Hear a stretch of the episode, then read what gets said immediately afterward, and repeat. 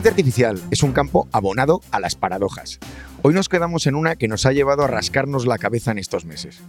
Es indudable que OpenAI es el actor que ha revolucionado este mundo en estos dos últimos años. Es indudable que sus dos servicios de estrella, DALI y ChatGPT, se han convertido en las palabras de moda. Pero también parece indudable que otra palabra que usan genera dudas a científicos, reguladores y marqueteros. Esa palabra es Open. Porque realmente su propuesta es abierta. Y de ahí a preguntarnos otras cosas va muy poquito. ¿Qué es y significa un modelo abierto? ¿Implica que es accesible para todo el mundo? ¿Que es transparente? ¿Y más concretamente supone que es un sistema de código abierto?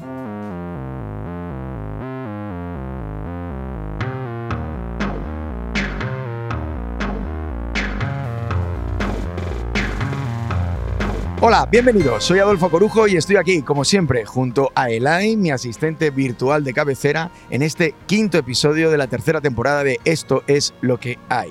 ¿Cómo estás, el hay? Bueno, Adolfo, pues la verdad es que no tengo muy claro lo del tema de hoy. Para que me entendáis lo voy a poner en términos humanos. Esto del open source es como si vosotros no solo no supierais quién es vuestro padre o madre, sino que además tuvierais la constancia de que no tenéis solo un progenitor, sino que fueron muchos los responsables de vuestra concepción. Vosotros los humanos pensáis que las máquinas no tenemos sentimientos, pero esto de provenir de una gran orgía de programadores no me termina de convencer. Bueno, por fin hemos llegado al tema del sexo. Llevamos tres temporadas, hoy abrimos fuego con ese asunto. Muy bueno el esto de la paternidad. Pero más allá de lo de la orgía, que de verdad acabas de atrapar a toda la audiencia. ¿Por qué no nos ayudas a centrar el tema de hoy? Bueno, pues más allá de esos reparos paternofiliales que tengo, hay un consenso en que los proyectos open source tienen muchas más ventajas que inconvenientes. En lo que respecta a la inteligencia artificial, las ventajas del código abierto son todavía más evidentes, ya que minimizan algunos de los riesgos más claros de la IA, como son la falta de transparencia o los posibles sesgos por un entrenamiento con datos, digamos, opacos. Además, es innegable que este movimiento eh, open source puede democratizar de una manera importante el acceso a la IA generativa, evitando el monopolio eh, de las grandes empresas. Un tema, como veis, con tantas aristas como padres puedo tener yo y que a buen seguro nos va a dar mucho juego la tertulia de hoy. Vale, para que antes de que te empiecen a pegar ya aquí eh, los tertulianos, tengo que presentarlos. Así que, Inma, ¿qué tal estás? ¿Cómo vas? Todo bien. Bueno, Roberto, ¿cómo, te encuentras? Estás, primo? Muy bien, muy bien, la verdad. Feliz de volver aquí. Y, con ganas además de conocer a Julio el cuñado. Sí, sí, muchísimas ganas tengo. Ahora que es así como se le conocen las ondas. Julio el cuñado es una estrella. El del cuñado, hay un matiz ahí. tengo problemas con mis cuñados, por lo demás muy bien. lo demás fantástico. Y ahora nuestra nueva estrella mediática en las radios de todo el mundo y en las televisiones, este programa lanza de estrellato a personas como Miguel Lucas. ¿Qué tal, Miguel? Eh, ¿Cómo te pasas, Adolfo? Yo soy un tío pudoroso. ¿Pudoroso? Hay que escucharte ahí los programitas de radio. La última eh, en, Onda Cero, en La Brújula. En La Brújula, joder. Hablando de quién nos va a robar el empleo. Impresionante, sí, da juego el tema. Vaya obsesión que tenemos todos con eso, ¿eh? Como si tuviéramos ganas de trabajar, ¿no? Bueno, chicos, para hablar de esta disyuntiva, Vale, código abierto, ¿qué importancia tiene la inteligencia artificial? Es open, lo de OpenAI. Eh, yo ya os lanzo a los, a aquí a los perros. Julio, mm, Miguel, ¿qué es esto del open source? ¿Por qué importa o no importa? Y de ahí tiramos carretera. Yo creo que hoy se me van a ver mucho los colores, a diferencia de en otros episodios. ¿no? Eh, déjame que viajemos un poquito atrás en el tiempo y os cuente una, una, anécdota personal. En el año 99 yo tenía ya planificado irme a Irlanda a hacer el proyecto fin de carrera. Y... Vamos conociendo poquito a poco la vida de Miguel. Sí, se, desnuda siempre en el programa. Yo quiero que llegue la parte de Las Vegas. Eh, bueno, eso vamos a tener que tener cinco o seis temporadas. El caso es que eh, mm, me iba para allá y me iba a comprar un portátil. Año 99, portátil era una cosa un poco inaccesible, cara. Y entonces, para ahorrar al máximo. Poco portátil. Sí, poco portátil. Era, era bastante ladrillo, efectivamente. El caso es que eh, lo compré por partes, movimiento un poco atrevido, y mm, nada, lo ensamblé. Y al ir a ponerlo a funcionar, Em, yo quería instalar allí un, Linux, un Debian, eh, la tarjeta gráfica no iba. Y era fundamental para, pues, para mis trabajitos, para poder ver el código coloreado. Como veis, no solo su robot no ganó en el concurso no, sumo aquel de empujar a los robots, sino que el portátil tampoco funcionaba. se convirtió en tostadora el portátil. Bueno, os ahorro los detalles más escabrosos. El caso es que eh, accedí a intentar instalar un Windows. El Windows se reiniciaba cada dos por tres. El chip de la tarjeta gráfica era un poco desconocido. Y digo, madre mía, la he cagado y no podía devolver las piezas. El caso es que eh, me puse en contacto con los que habían desarrollado los drivers open source para Linux del chip anterior del mismo fabricante. Un japo, un alemán, un americano y les dije... chiste. Buen chiste. Y ahí va el español. Digo, bueno, me pasa esto, o sea, me gustaría intentar arreglar el problema y dice, ah, qué bueno, nosotros queríamos desarrollar un driver para, para, para ese chip, pero lo que no tenemos es el chip, digo, hicimos, Vigente. hicimos migas. Digo, yo lo pongo. Nos pusimos a trabajar y en una semana teníamos el driver, ¿no? Open source, por supuesto, open source. Em, el open source eh, empezó vinculado al mundo del software, eh, pero ya se ha convertido en un paradigma de colaboración alrededor de problemas complejos.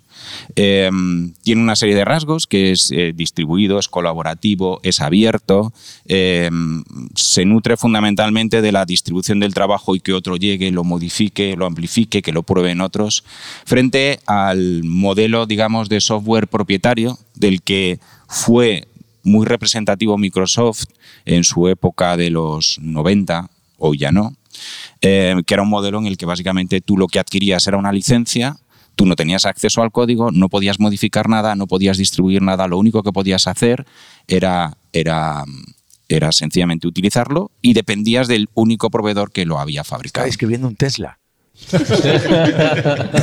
Bueno, el caso es que hoy el modelo open, eh, el modelo open en, el, en el mundo del software tiene hitos espectaculares como son el, gran emblema al desarrollo del- de, Linux como, eh, como kernel de sistema operativo, pero el sistema operativo más utilizado a día de hoy, Android, es eminentemente open source.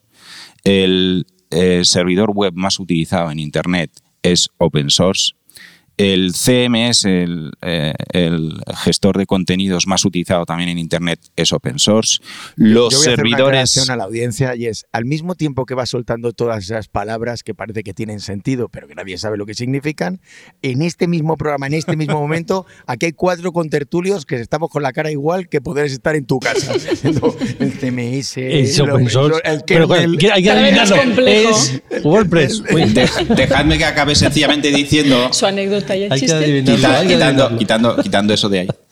Que mm, Microsoft hoy es eh, la primera empresa contribuidora de software libre y en alguna ocasión ha soltado incluso que si volviese atrás en el tiempo y pudiese replantear Windows, a lo mejor lo habría hecho directamente open source. Con todos estos éxitos en el mundo del software, Julio, en el ámbito de los modelos del lenguaje, lo open parece que tiene muchas virtudes, y, pero tiene que enfrentarse gigantes tecnológicos muy bien dotados financieramente y se especula, se habla de si lo Open va a poder en este ámbito también de los grandes modelos del lenguaje superar a lo más propietario. ¿Tú qué piensas? Pues lo primero de todo, ¿cómo has fardado, Miguel? A mí me gustaba cuando yo era el único experto.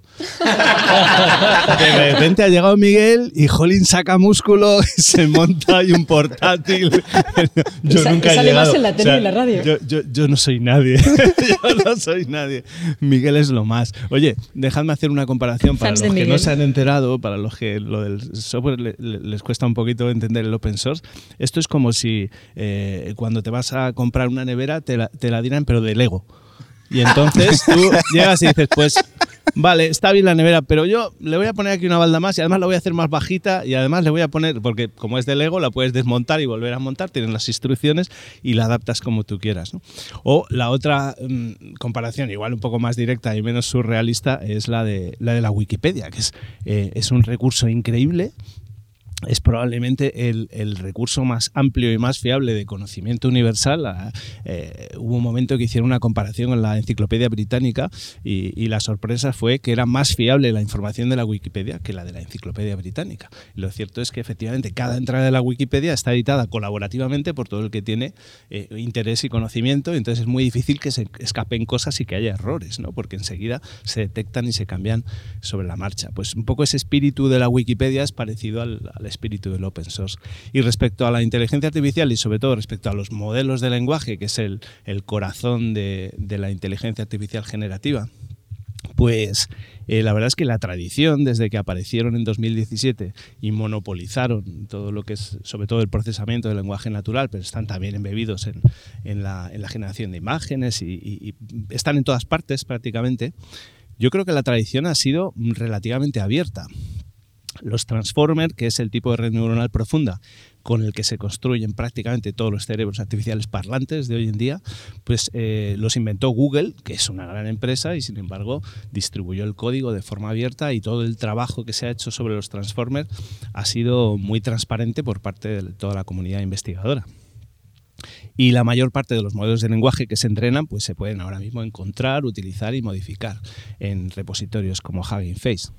Así que hasta ahora, hasta hace muy poquito, la tradición había sido muy abierta, pero efectivamente la, la tendencia ha cambiado hace unos meses principalmente por el cambio de actitud de la empresa que lleva irónicamente la palabra Open en su nombre, OpenAI. eso es, eso es. Esa era nuestra duda, Julio. ¿Cuánto de Open es OpenAI? Pues, pues mucho menos que hace Más seis close meses. No, nunca han sido, a Close ver, nunca se han mm, caracterizado por, por su apertura y por su transparencia, la verdad. Sí se han caracterizado por ser unos cracks eh, eh, desde el punto de vista de la comunicación, ¿no? De lanzar mensajes así para impresionar a la audiencia, La llamar la comunicación es atención buena, Julio. ello. Tú siempre hablas Sí. Eh, O sea, este es un podcast para comunicadores y marqueteros. La comunicación es buena. La, Es la comunicación es buena, eh, porque si no es buena me bajan el sueldo, así que... Oye, yo tengo Bueno. una, cosa, una pregunta que me tiene despistada. OpenAI decía que estaba abriendo su propia opción de open source. ¿Cómo autofagocita eso? Eh, pues me has pillado. No, no lo había oído, pero no me lo creo. Yo hasta que no lo vea, si es de ellos. Bueno, hay, algún modelo no como. Whisper que sí que han dejado abierto, ¿no? Pero también, Julio, en esto de la apertura, está la apertura del software, pero luego esto se alimenta de datos. Y el Claro, acceso a los datos. Efectivamente. O sea, mm, eh, así como OpenAI se basa, todo lo que hace son transformers, que son de Google y Google los liberó, luego han llegado ellos para cerrar y además ponerle ahí una- órdago Google y decir, te has quedado viejo y obsoleto.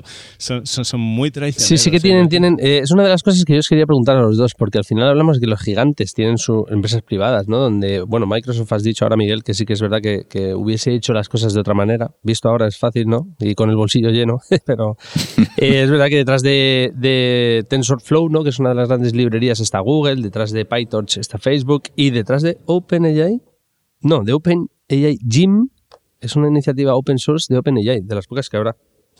Atarle la mano Ah, a ah, bueno, Roberto, por favor, que golpea la mesa.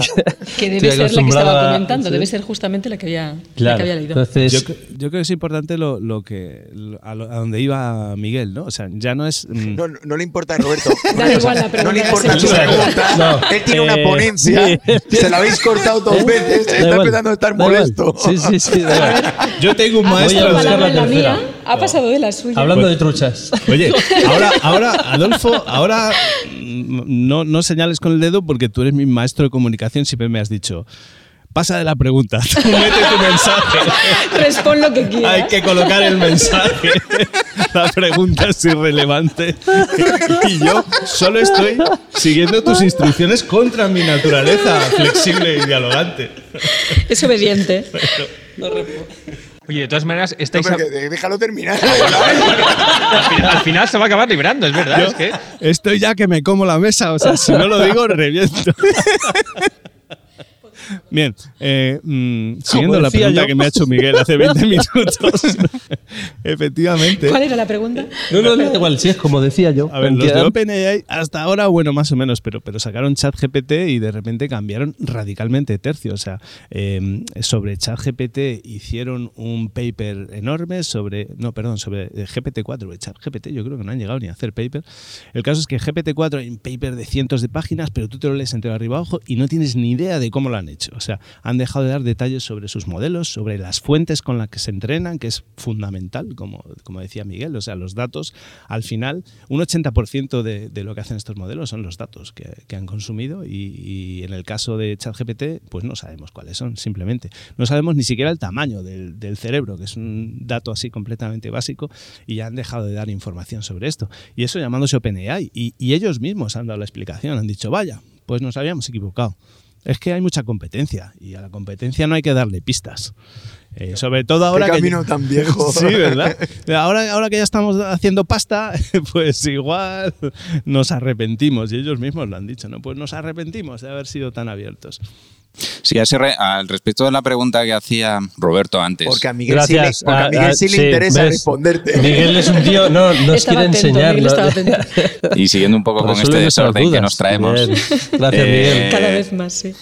O sea, también hay que entender eh, que las empresas son otros agentes que participan de la comunidad. O sea, pueden llevar a cabo una investigación en un determinado momento y liberarla.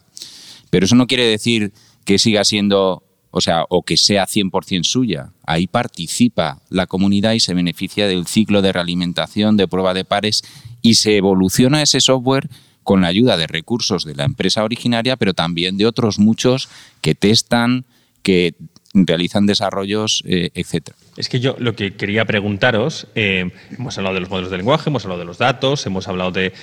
Pero para poder hacer esto hace falta el entrenamiento. Y el entrenamiento hace falta tarjetas gráficas que cuestan mucho dinero y eh, la verdadera democratización debería incluir también esa parte de procesamiento. ¿No es así? Es, eh, está muy bien traído. Eh, sí, efectivamente, y de hecho una de las características de los modelos de lenguaje, ¿verdad, Julio? De tipo open source, es tratar de reducir los grandes recursos que necesitan para funcionar, para que puedan ser ejecutados no solo por los muy grandes, sino por los más pequeños. El alquiler de una tarjeta de Nvidia de las que se utilizan, por ejemplo, para, para el procesamiento, para que se haga la idea eh, la gente, cuesta un mes 35.000 una. El 35.000 dólares. Te quieres hacer un upgrade y no te llega el salario. No, no, aquí no me. No, nota. efectivamente, yo sigo. encubierta Bueno, que lo, pida, del sueldo. que lo pida los Reyes Magos. Crowdfunding, crowdfunding total. No, hombre, en- en- Nvidia al final eh, ha pasado a ser uno de los de los club del trillón de dólares que le dicen precisamente por este salto. Pero, pero ahora parece que se ha filtrado, ¿no? Que un trabajador de Google eh, podría haber pasado en, en materia, ¿de acuerdo? Eh, y, que ni Microsoft ni Google son los ganadores y que podrían ser los ganadores de la competencia los modelos open source. ¿Realmente es factible que a dos grandes monopolistas, que todos lo vemos como tal, eh, les podrían hacer morder el, el polvo eh, los desarrollos de open source? Esto, esto es súper interesante porque efectivamente está el, pre- el precio también. O sea, además de código que sea abierto y que tú puedas en teoría modificarlo, además tienes que tener la capacidad de cómputo en este terreno de la inteligencia artificial, sobre todo la generativa.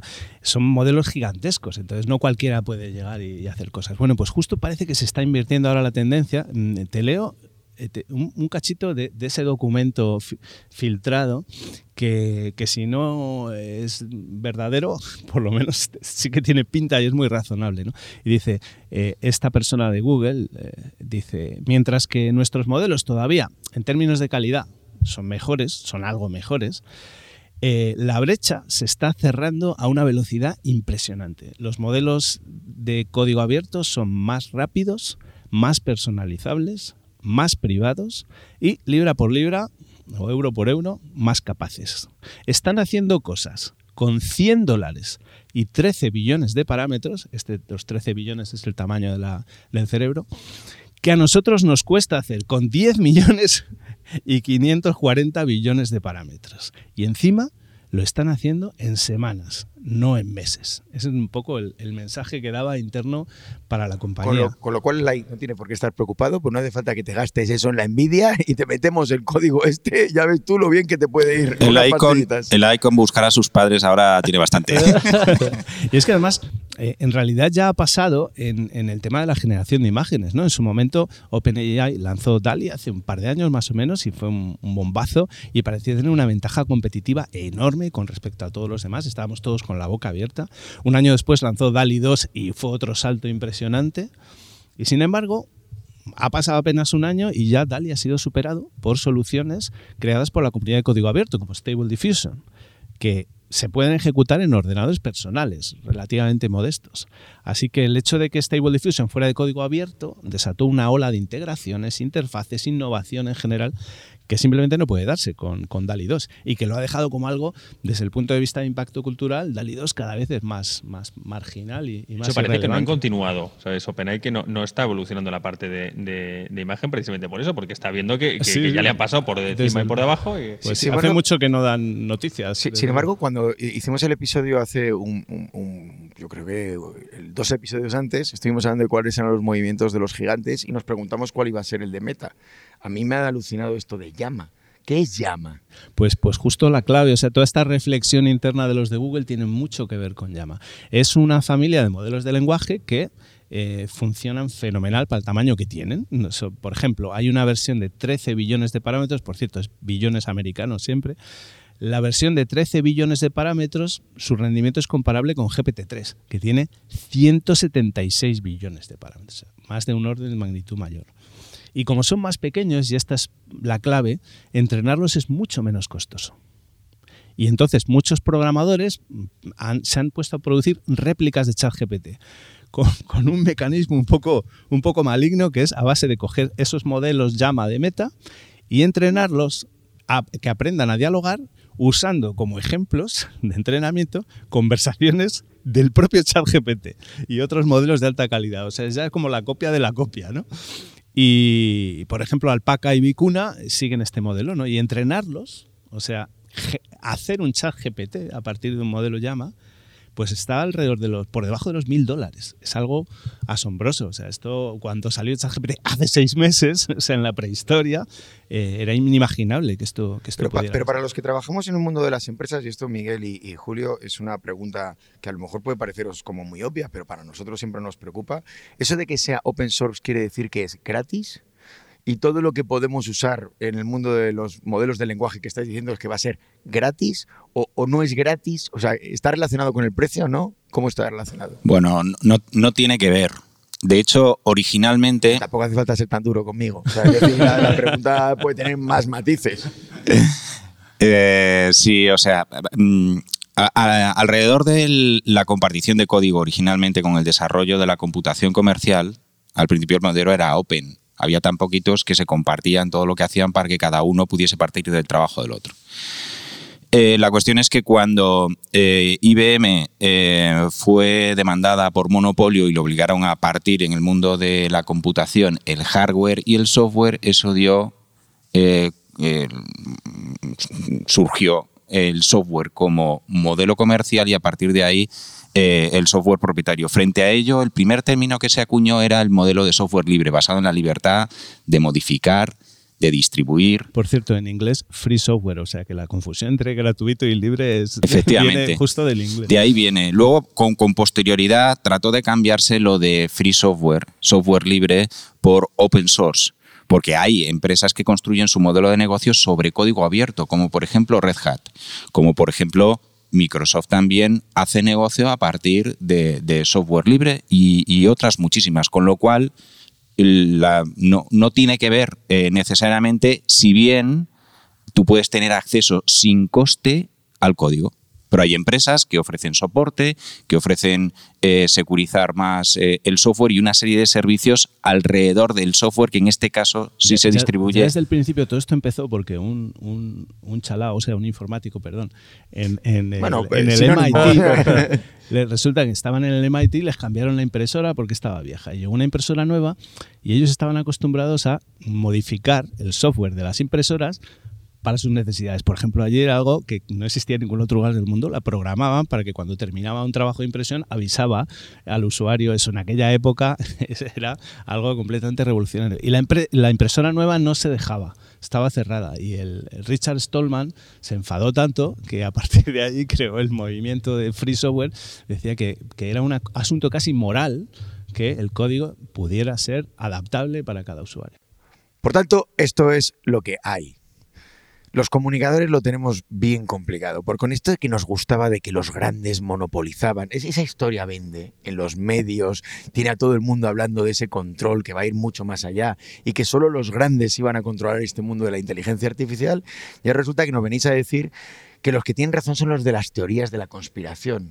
Hay una especie de cabal oscura detrás de el open source que puede llegar a competir y someter a los grandes como Google o como en este caso Microsoft gracias a ese desarrollo abierto, que no gratis, que también me ha quedado claro. ¿Qué os parece si nos vamos a la sección en la que nuestra colaboradora, Margorit Tejera, nos recuerda las historias de los pioneros de la inteligencia artificial? Hoy nos habla de mi favorito, no tanto por la inteligencia artificial, sino por Internet. El visionario y uno de los grandes genios del siglo XX, JCR Licklider. Pero al final da igual, porque al final, irremediablemente, volveremos a pintar tras esta puerta de cristal momentos que serán Hace 60 años, antes de hablar del open source o del open AI, el código abierto y la colaboración en materia informática ya se gestaban de la mano del psicólogo y matemático estadounidense Joseph Linklater. Lin, como le decían sus amigos, trabajó en MIT, en la Agencia de Proyectos de Investigación Avanzada ARPA, con el objetivo de desarrollar un sistema de computadoras interactivo en 1962 propuso la creación de una red de computadoras interconectadas que permitiera el intercambio de información en tiempo real entre investigadores y científicos de todo el mundo. La formulación de esta tesis quedó registrada en una serie de notas bajo el título de Red Intergaláctica de Ordenadores. Esta idea se concretó ocho años después con la creación de ARPANET, que en 1969 logró enviar un mensaje simple, el O, entre dos computadoras. Este fue el inicio de lo que hoy conocemos como Internet. Por eso, ARPANET es reconocida como la precursora del Internet.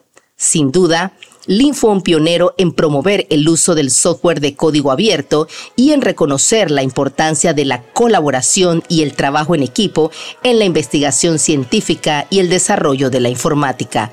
En la década del 60, el científico regresó a MIT como docente. Para siempre.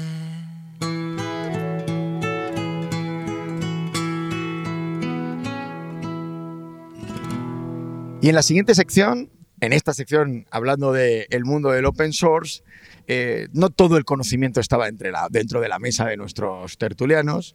Así que hoy vamos a contar con una entrevista que hemos hecho a Javier de la Rosa, Senior Research Scientist en el Laboratorio de Inteligencia Artificial de la Biblioteca Nacional de Noruega y experto en procesamiento del lenguaje natural.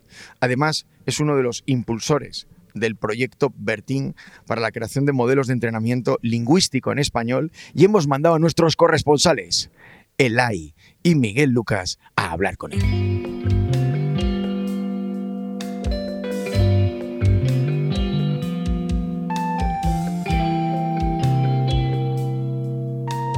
Bueno, Adolfo, que sepas que no eres el único que me saca de paseo. Esta vez ha sido Miguel Lucas, el que me ha metido en su PC para llevarme a hablar con eh, Javier de la Rosa, investigador científico del Laboratorio de Inteligencia Artificial de la Biblioteca Nacional de Noruega.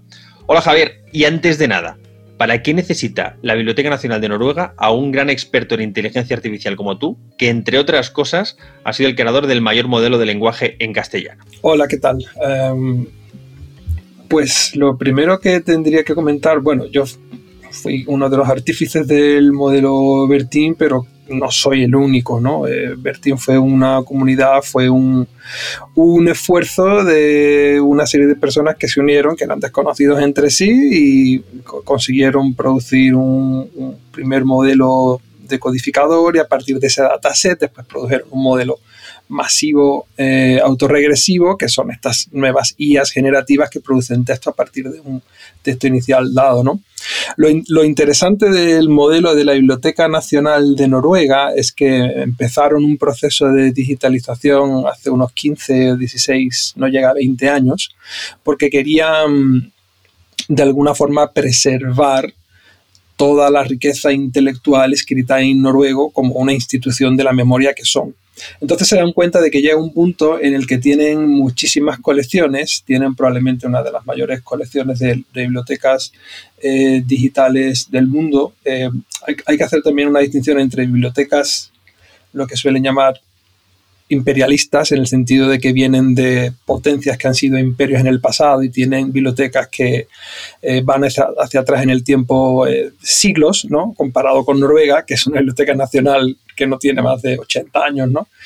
Y claro, se dieron cuenta de que tenían un acervo en, términos de colecciones brutal, pero eh, no era accesible no era fácil de descubrir todo lo que tenían y ponerlo a disposición de, los ciudadanos. ¿no? Entonces se crea este laboratorio de inteligencia artificial hace unos cuatro o cinco años con el objetivo de, mediante el uso de técnicas de aprendizaje automático, intentar que los usuarios y los ciudadanos noruegos fuesen capaces de descubrir eh, documentos, información, mapas, eh, radio, podcast, que forma parte de las colecciones que tiene la biblioteca. Eh, Javier, es apasionante, eh, sería apasionante abundar en cómo se consigue que poder crear modelos de lenguaje que requieren tanto volumen de conversación, tanto volumen de datos en un idioma como el noruego que no tiene la base de hablantes de otros lenguajes como por ejemplo el, castellano. Pero a mí una de las cosas que más me interesa y más me apasiona eh, de tu perfil es cómo surge, cómo surge Bertín, ¿no? Y sobre todo cómo se consigue competir en el terreno de los modelos masivos del lenguaje eh, con un modelo abierto y partiendo prácticamente sin recursos. ¿Cómo surge, Javier? Pues es una historia muy, muy curiosa. Eh, imagino que muchos de vuestros oyentes conocen ya Hugging Face, la empresa Hugging Face, que surge en Francia. En Francia. Eh, al principio eran una empresa cuyo objetivo era crear un, chat, porque los chatbots estaban de moda en aquel entonces, ¿no? Y poco a poco van pivotando y se convierten como en el hub mundial de, modelos, no solo de lenguaje, sino modelos de visión, modelos de agentes, modelos de cualquier tipo, ¿no? Y poco a poco se convierten en, casi un estándar de, facto de dónde almacenar tus datos, dónde almacenar tus, tus modelos y, cómo usarlos, ¿no? Pues esta empresa eh, suele tener lo que llaman unos... Eh, Community Weeks. En estas semanas comunitarias, así, así lo denominan, eh, normalmente ellos eh, alcanzan acuerdos con otras empresas que, funcionan como sponsors de, estas, de estos eventos y en una de estas eh, semanas comunitarias uno de los acuerdos que alcanzaron fue con, con Google Cloud. Entonces Google Cloud proporcionó un montón de computación un montón de computación a todos los participantes de este evento. ¿no? Entonces, uno de los objetivos era poder construir en una semana utilizando solamente una TPU de las que proporciona. Solo una semana. En una semana. En una semana y con una TPU producir un modelo de lenguaje o competitivo con el estado del arte, ¿no? Esa era un poco como, como la premisa, ¿no? Y por aquel entonces el único modelo de lenguaje que existía para, el español era el modelo Beto, desarrollado en la Universidad de Chile, si no recuerdo mal, y ya se había quedado un poco eh, anticuado, ¿no? Eh, tenía ya un año, un año y medio así, y dijimos, bueno, esto es un modelo BERT. Eh, yo propuse una idea en, esta, en, los foros de este evento comunitario de, oye, vamos a crear un modelo que esté basado en Roberta, pero en lugar de utilizar eh, datos a lo loco, vamos a intentar crear un régimen de análisis de los datos de forma automatizada que los limpie y que nos permita entrenar en muy poco tiempo, alcanzando una, un, performance, un, un rendimiento al menos similar. Y esa fue un poco la premisa de donde partió todo. La clave, Javier, es limpiar bien los datos, ¿no? O sea, en primer lugar, hay que tener suficiente volumen de datos, pero luego parece que alrededor de la hay como una especie de aura que la gente piensa que todo va eh, o gira alrededor de grandes algoritmos que hay que tenerlos, pero a veces el desafío es limpiar y limpiar bien los datos, ¿no es así? Los datos son el 100% del rendimiento de, un modelo, viene de cómo de, buenos sean los datos con, con los que se entrenan. Y nosotros, por ejemplo, en la primera iteración de Bertin, que fue un modelo eh, codificador tipo Roberta, que es una variante de BERT, teníamos a disposición un montón de datos de Internet eh, que habían compilado para uno de los, de los artículos científicos de, Google, un, un dataset gigantesco que se llama MC4, que es multilingüe y que a su vez utiliza eh, los, los dumps masivos que hace Common Crawl. Common Crawl es una institución sin ánimo de lucro que se dedica a barrer Internet de forma periódica y hace un sampleo, un muestreo de todo lo que existe en un determinado momento y, y lo guarda en bases de datos. Entonces, eh, el MC4 utilizó esto para construir un dataset multilingüe. Pero claro, aquí hay de todo. Aquí te encuentras eh, pues fábricas de SEO, te encuentras spam, encuentras contenido no, no lícito. Entonces, nuestra tarea fue un poco cómo de manera semiautomática podemos limpiar todo esto para obtener datos en español relativamente limpios y usables. ¿De qué volumen de datos hablamos, Javier? Para español, eh, estamos hablando de muchos, muchos, muchos terabytes de, de, datos, ¿no? Pero para español, el dump que utilizamos, que creo que fue 2021, a finales de 2021, porque los hacen periódicos, había alrededor de un terabyte de, de español, un terabyte de español.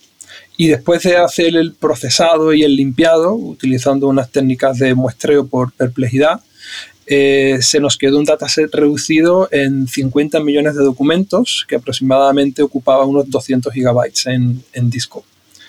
Lo interesante es que con este dataset, que en términos de volumen es pequeño, pudimos entrenar un modelo competitivo con el estado del arte en solo una semana. Eso fue como la, la parte interesante ¿no? de todo esto. Entonces, pero un, un segundito, perdona, perdona, Miguel, que, una, que, me interesa mucho una cosa. O sea, quiero saber cómo está mi primo Bertín y, y específicamente, efectivamente, le, eh, le, le, preentrenasteis en 2021, pero a mí me gustaría saber cómo está ahora, ¿sabes? En, en 2023, cómo, cómo ha evolucionado y cómo, cómo, cuál es el estado actual de, de, de su salud. Pues Bertín goza de salud, afortunadamente, salud electrónica.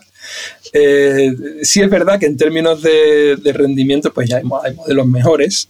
Eh, digamos que hay ahora mismo eh, tres grandes familias, eh, tres grandes arquitecturas en estos modelos. Unos son los que cogen texto y, y lo, lo, lo, codifican, lo convierten a una representación abstracta que después te puede servir para hacer un clasificador de sentimiento, clasificador de noticias, cualquier tipo de clasificación. Después hay otros modelos que son capaces de producir texto, que son estos modelos generativos que conocemos, que se pueden adaptar a diálogos como ChatGPT. Y después hay otra serie de modelos que son los de secuencia a secuencia, que son capaces de hacer ambas cosas a la vez. Bertin, el proyecto Bertin, eh, se ha encargado de generar un modelo que es codificador, que es este modelo Bertin inicial en la, esta semana comunitaria que tuvimos, y ahora el modelo más grande que, que, existe en estos momentos para el español es un modelo autorregresivo, que sería un modelo fundacional sobre el cual se podrían construir cosas como ChatGPT.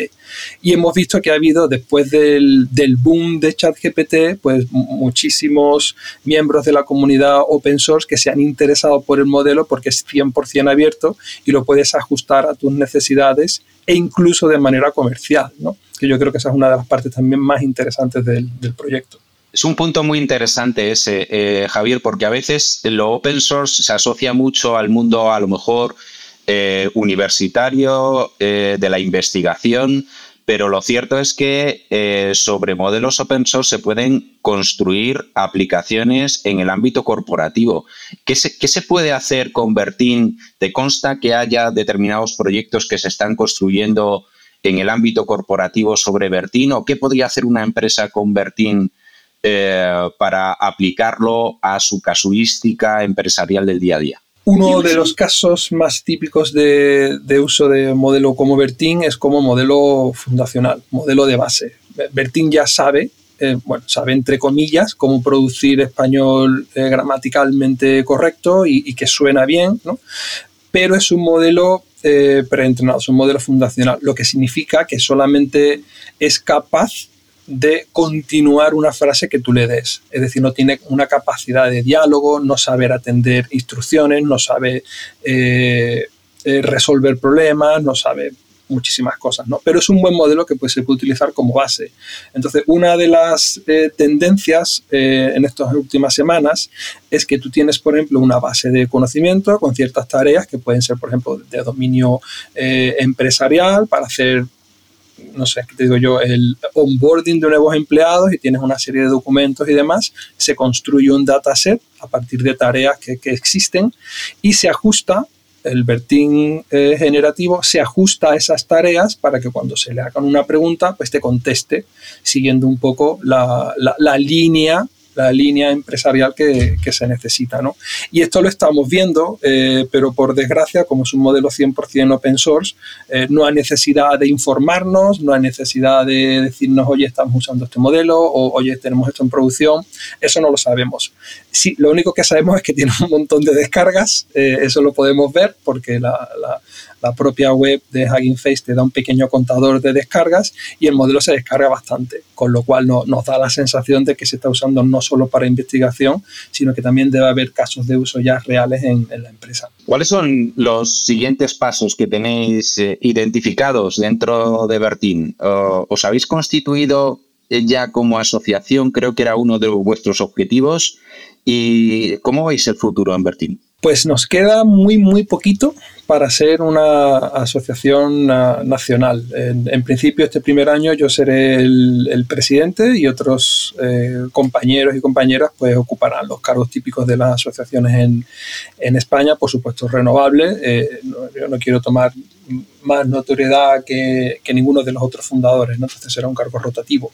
La necesidad de conformarnos como asociación es poder eh, concurrir pues, a ciertas llamadas de financiación, tener un mínimo de entidad para poder participar de ciertas iniciativas que ahora mismo somos solamente un grupo de desconocidos que se unió y generó un par de modelos y ya está. Entonces, una vez que seamos una entidad, sí que podemos ser partícipes de otros proyectos e iniciativas interesantes. ¿no? Eso en términos administrativos. En términos de modelos, eh, tenemos un modelo al que hemos llamado Corín, por, por Corín Tellado, eh, que está entrenado en literatura literatura escrita en, en español. Y hemos estado haciendo comparaciones, por ejemplo, de eh, cómo es capaz de generar historias Bertín y cómo es capaz de generar historias Corín, ¿no? Y se ve de manera muy, muy interesante cómo la capacidad literaria de producción de, de Corín es muy superior a la de Bertín. Bertín te genera textos muy estilo periodístico, estilo blog, estilo foro, que es lo que ha visto durante su entrenamiento, y Corín, sin embargo, te puede escribir una historia con unos giros de guion que, que, que te vuelan la peluca. Y la verdad es que es, es muy, muy impresionante verlo funcionar. Y lo último en lo que estamos trabajando en el proyecto Bertín es un modelo eh, para reconocimiento del habla pero no en el sentido habitual, ¿no? sino lo que queremos es proporcionar una herramienta de, reconocimiento del habla para el entorno rural. Así que estamos intentando adaptar modelos tipo Whisper para que puedan funcionar con, variedades del español, con acentos eh, muy pronunciados del entorno rural, de la península sobre todo. Oye, Javier, y para que nuestro, la mayor parte de nuestros oyentes humanos lo pueda, lo pueda entender, em, se habla mucho de, cómo el, entrenamiento de nuestro primo más listo, que es ChatGPT, eh, eh, con ese dataset, ¿sabes? Eh, anglosajón, ¿sabes? Que, aunque hable español, ¿por qué tendría sentido o por qué es importante que se entrenen modelos que puedan llegar a ser como ChatGPT, pero a partir de, datasets en español? Esa es una muy buena pregunta, ¿no? Eh, y sí es verdad que, bueno, eh, el que hace uso de las APIs de OpenAI, que son los creadores de ChatGPT, pues debe, debe tomar la decisión de qué, le compensa más, ¿no? Si pagar el uso de APIs y tener un modelo súper potente que hace de todo pero sin saber a ciencia cierta sobre qué se ha entrenado, cuáles son las características de estos, datos, sin transparencia de ningún tipo, sin un análisis de rendimiento real, porque lo que conocemos de ChatGPT es lo que sabemos por su uso y un pequeño informe técnico que hay, pero no sabemos nada de los datos que se han entrenado. Entonces, si yo quiero poner, sobre todo en términos de poner sistemas en producción, si yo voy a poner un sistema en producción, yo no quiero que se haga un despliegue de un sistema que va a facilitar, por ejemplo, o va a asistir a mis empleados en recursos humanos, eh, eh, el, análisis de miles de currículos. Yo no quiero que ese sistema tenga un sesgo de ningún tipo, ni racial, ni etnográfico, ni geográfico. Yo no quiero que tenga sesgo de ningún tipo. Entonces es muy importante conocer los datos con los que se han entrenado estos modelos antes de ponerlos a funcionar en un entorno real que afecta a la vida de las personas. Pues muchísimas gracias, Javier. La verdad, súper interesante. Eh, nos has abierto un montón de frentes eh, sobre los que conversar en el ámbito del open source y los modelos de lenguaje. De nuevo, muchísimas gracias y esta es tu casa para cuando quieras volver, Javier. Muchísimas gracias a vosotros. Ha sido un placer. Muchas gracias, Javier. Y oye, lo único, cuando puedas, preséntame a Corín, ¿vale? Por supuesto, lo haré. Un saludo. Hasta luego.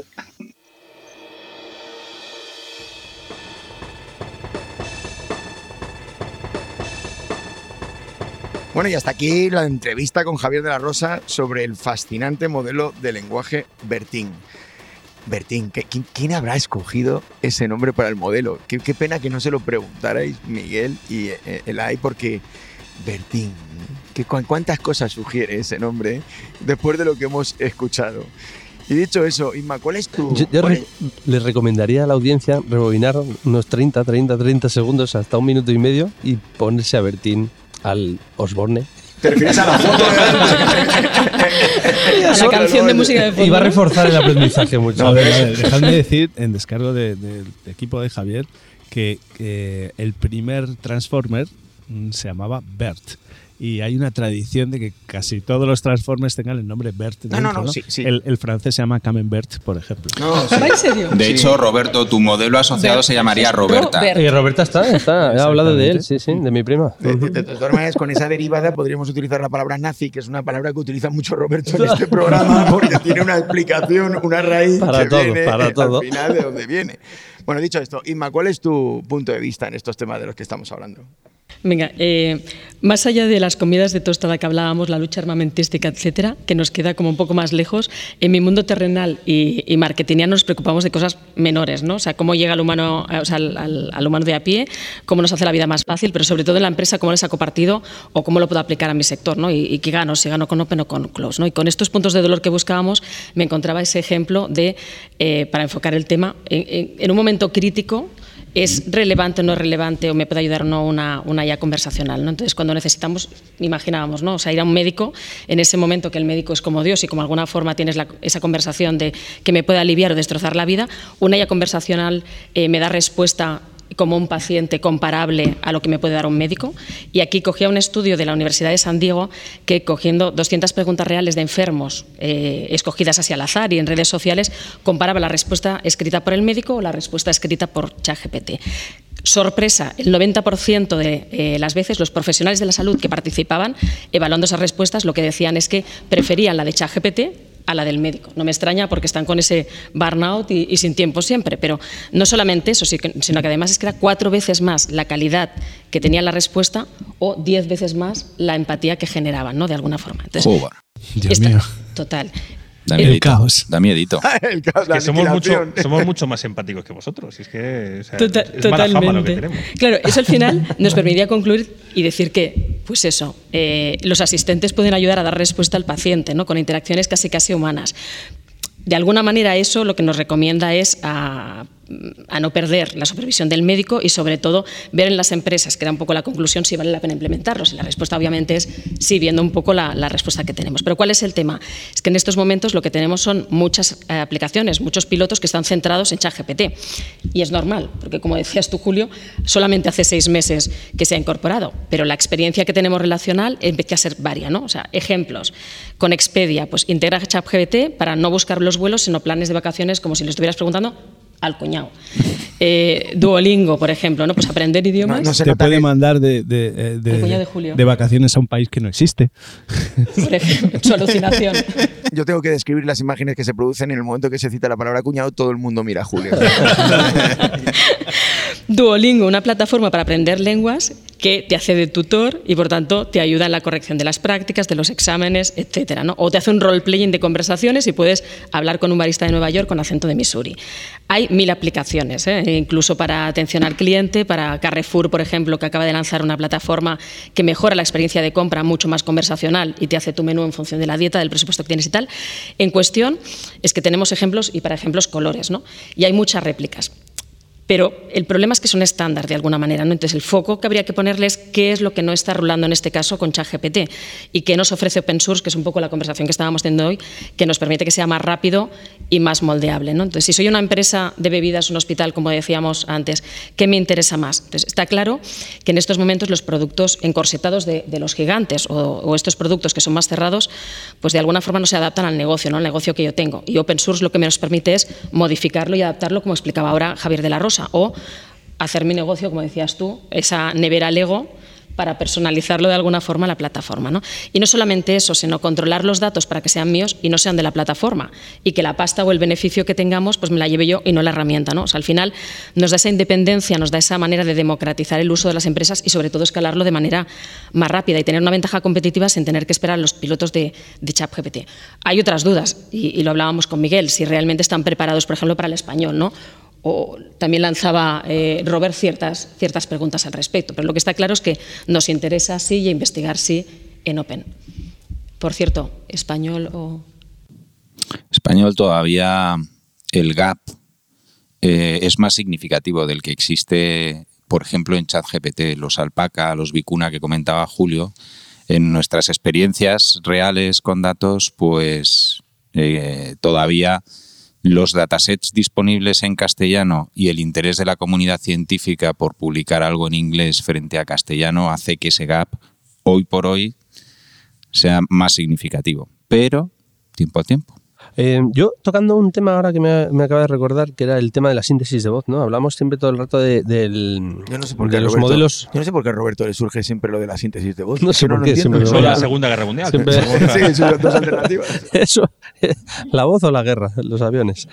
Eh, no, el proceso de, de entrenamiento de un modelo ¿vale? Que es capaz de crear una voz a partir de la copia de otra, ¿no? Al final, nosotros sí que somos capaces de interpretar las ondas que genera tu voz eh, pues gracias a nuestro oído ¿no? y todo el sistema tecnologiquísimo que tenemos ahí, ¿no? Pero para un Tecnologiquísimo. es que yo soy más de comunicación, no soy de salud. Eh, se dice el cuerpo humano no. Hay que hacer un glosario de Robert. Entonces, no, bueno, a lo que voy, ¿no? Al final lo que hace, que hacen las, las máquinas, ¿no? Al final crean un espectrograma. Para crear ese espectrograma, que es el de lo que, lo que es fundamental a la hora de sintetizar un modelo, que luego pasa por un vocoder y es capaz tanto de comprender esa onda y transformarla a algo comprensible para una máquina, que es texto o ceros o unos, y texto en definitiva, y luego darle de vuelta voz, ¿no? A través del altavoz que tenga. Toda la tecnología que se utiliza ahí principalmente en casi todos los sistemas hasta el día de hoy ha sido Tacotron, que es un open source de, de Google. Tacotron. Tacotron. Eh, yo prefiero a Bertín, o sea, no, no. Al revés, prefiero a Tacotron. es verdad que Bertín tiene un pasado y el Tron ya sabemos ya. que tiene pasado a ver, este, este el limón eh, Tacotron es el de Zumosol.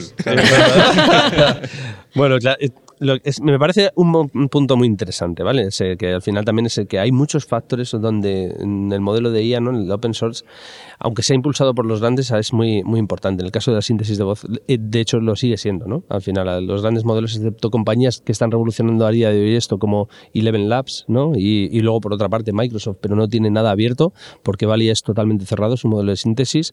Eh, todo lo que se está avanzando es gracias a Google, ¿no? En este, en este ámbito. A mí hay una cosa que me recuerda, ¿no? Muchos de los que estamos aquí vivimos también el, 2.0 y ha habido un, esta mañana venía pensando... Eh, Habla de la edad. Sí. De las anécdotas de, Miguel montando computadoras. De, de, cuando jugábamos al fútbol con robots o nos íbamos a Irlanda a montar tostadoras. También podríamos hablar de Baleares y quedarse sin un duro en el bolsillo. Ese para el de Las Vegas. Ese para el de Las Vegas. Aunque eso ya lo anticipamos. No, pero eh, yo creo que una de las cosas ahora importantes, ¿no? el, que, el pasito que da el open source de cara a, lo siguiente, creo que es el, hecho de también democratizar, ¿no? porque hace accesible para los no tecnólogos muchos de, los, eh, de las herramientas tecnológicas también, es verdad. Eso ha sido muy importante, creo, en la historia ¿no? también del open source al final. Cuando la inteligencia artificial está siendo a través de muchas herramientas accesible para cualquiera de nosotros, es ahí cuando de repente, boom, los usos y casos explotan. ¿no? Y bueno, y de lo que hemos ido hablando al final también me ha parecido muy interesante el hecho de que no, los grandes modelos al final generalistas tienen un gran problema, que es el hacerles el fine tuning este que está tan de moda, ¿no? El adaptármelo a algo que yo quiero concretamente, como por ejemplo, si soy Repsol, consultar todo mi tarifario eléctrico, consultar eh, cualquier tipo de información relativa a mi compañía o a mi web o a mi contenido, si soy telefónica lo mismo. Entonces al final estos modelos que son tan generalistas para esas cosas tan concretas no nos están sirviendo, ¿no? Y además es muy caro también entrenar a un modelo generalista para cosas muy concretas, con lo cual ahí los modelos open source entiendo que de cara a nosotros, ¿no? Desde el punto de vista de empresa privada, acabarán beneficiándonos en ese ámbito. Yo, eso me, hace una, preguntarte una cosa, Miguel, que tú estás todo el día intentando eh, aplicar este tipo de tecnología ya específicamente a problemas que nos plantean los clientes. Eh, ¿Cuánto de lo que estamos haciendo hoy en día o que hacéis, por ejemplo, en innovación vosotros ahí en JIC, eh, se basa o utiliza o recurre a herramientas open source? Bueno, nosotros tenemos un modelo construido sobre, sobre María, que en... Eso ha sonado fatal, por favor. O sea... Cada vez vamos a peor. De, de Bertín a Tacotron y ahora a la marihuana. Eh, Explica qué es María. Explícalo bien, explícalo bien. a ver, una, una cosa que tenéis que entender es que en el software libre, en el open source, hay que poner de acuerdo muchas voluntades y los nombres no siempre son geniales. No, pero ese sin Pensaba que era para eso que María. se, se vino arriba. Bueno, al, al, fin y al cabo, María es un modelo eh, eh, fundacional entrenado en español. Eh, es una iniciativa que ha sido financiada por el Plan de las Tecnologías del Lenguaje de, la SEDIA y con la colaboración de la Biblioteca Nacional de España que ponía los datos y el, supercomputador Barcelona Supercomputation, Supercomputation Center. Supercomputing Center. Exactamente. Perdón por el nombre, el BSC. Eh, el caso es que eh, es un modelo que está disponible para efectivamente hacer el fine tuning que, que comentaba Roberto. Em, lo particularizamos para algo que no existía en nuestra práctica como consultores de comunicación y marketing, que no existía en el mercado, y es la predicción de la polaridad reputacional. Y eso no te lo dan los grandes modelos que están entrenados en general, es una necesidad específica, eso es un caso. Gracias, utilizando un modelo mucho más ¿qué pequeño. es la polaridad reputacional? Pues qué bien que me lo preguntes, Adolfo, porque me lo enseñaste tú. es, que, es, que, es, que, de verdad, eh, no hay manera. Eh, no hay manera. Vaya tropa.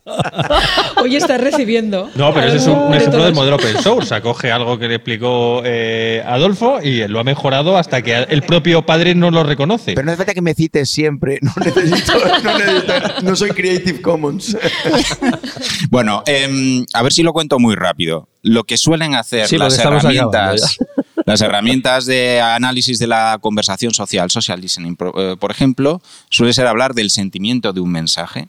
Pero a la hora de ver cómo impacta un mensaje en la reputación de la compañía no vale con el sentimiento. Yo puedo tener un mensaje con sentimiento en que digo que estoy triste por lo que le pasa a una determinada compañía y eso expresa una polaridad reputacional positiva, o sea, hacia esa compañía.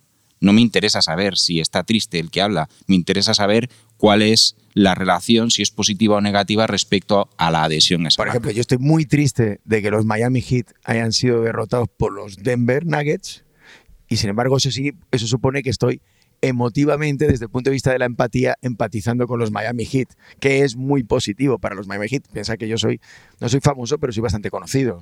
Bueno, pues, Pero pues según ha dicho él, lo que te pase a ti no les importa un huevo. ¿eh?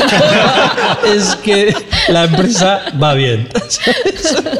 por, recoger un poco eh, el hilo, Adolfo, o sea, al final, este es un caso muy particular en el que un modelo mucho más pequeño pero entrenado específicamente para una tarea particular de una compañía ofrece mejores resultados que un modelo gigantesco como ChatGPT que funciona mucho mejor en el otro 99,99% de los casos. Este es un caso, hay otros, otros que tienen que ver cuando tratas datos eh, que son específicos de tu compañía o incluso cuando son confidenciales de tu compañía o de tus clientes, en el que utilizar modelos en el que no sabes cómo van a ser tratados esos datos, si van a poder tener acceso de una manera u otra, si pueden ser utilizados para el entrenamiento, supone un problema de Acabas ámbito de legal para las compañías. Esta mañana he leído una noticia precisamente. Google ha prohibido a sus empleados dar información confidencial a este tipo de, de procesadores del lenguaje, como incluso hasta el suyo, hasta el propio BERT. ¿eh? O sea que cuidado ahí también. Eso Pero que eso dices es es muy interesante. Eso es de Google de, de toda la vida, ¿no? Yo- alguien, Pero ya alguien- habéis escuchado lo que ha hecho Amazon, que es justo lo contrario, que ha eh, animado a sus. Es una, se ha filtrado también la información y está animando a sus trabajadores a utilizar ChatGPT. Lo cual dices, bueno, pues eh, aquí alguien está haciendo algo que no debería. Bueno, esto, es- esto es lo que hay. Open source y esto que nos contaba Javier de la Rosa y lo que hemos comentado para las empresas es muy interesante si efectivamente nos permite tener mucha más información acerca del modelo que estamos utilizando. Es cierto que una de las grandes cautelas que yo creo que los departamentos de comunicación y marketing que ahora están intentando utilizar las herramientas, eh, uno de los grandes retos a los que se enfrentan es estar utilizando un set de información y un modelo del que no tienen información, del que no sabes cómo ha estado entrenado, ni siquiera Julio hablabas de el tamaño que tiene el modelo de entrenamiento, en qué está basado. Pero luego, por otro lado, está el tema regulatorio. Parece que para las autoridades regular algo que está controlado por dos o tres grandes empresas, se trata de ponerle las limitaciones a esas dos o tres grandes empresas. Con todo lo que nos puede venir desde el punto de vista de open source, para, por ejemplo, como Miguel estabas comentando, utilizar María en el sistema eh, que estáis poniendo en marcha, eh, podríamos tener una infinidad de modelos que regular, una infinidad de sistemas distintos de atacar eh, eh, esta problemática de la inteligencia artificial y también infinidad de modelos de negocio, lo cual también complica mucho la regulación. Así que, como diría la persona que está detrás de esta mesa, Chema Valenzuela, que nos vamos a morir y que nos vamos a que la inteligencia artificial va a acabar con nosotros está claro. Ahora lo que no sabemos es si va a ser el fruto de dos grandes o tres grandes marcas o va a ser el open source quien acabe con nosotros.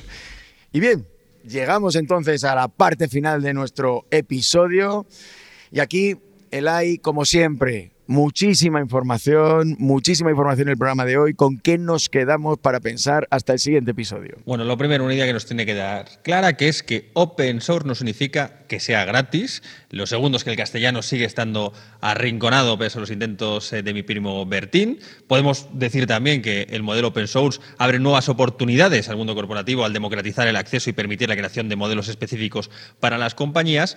Y lo más importante, seguimos sin saber quién es mi padre.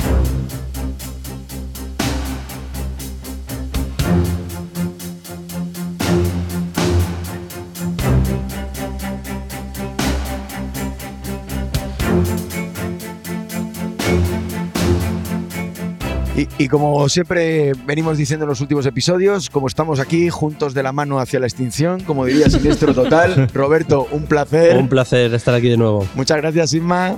A vosotros. Julio, Hasta pronto, compañeros.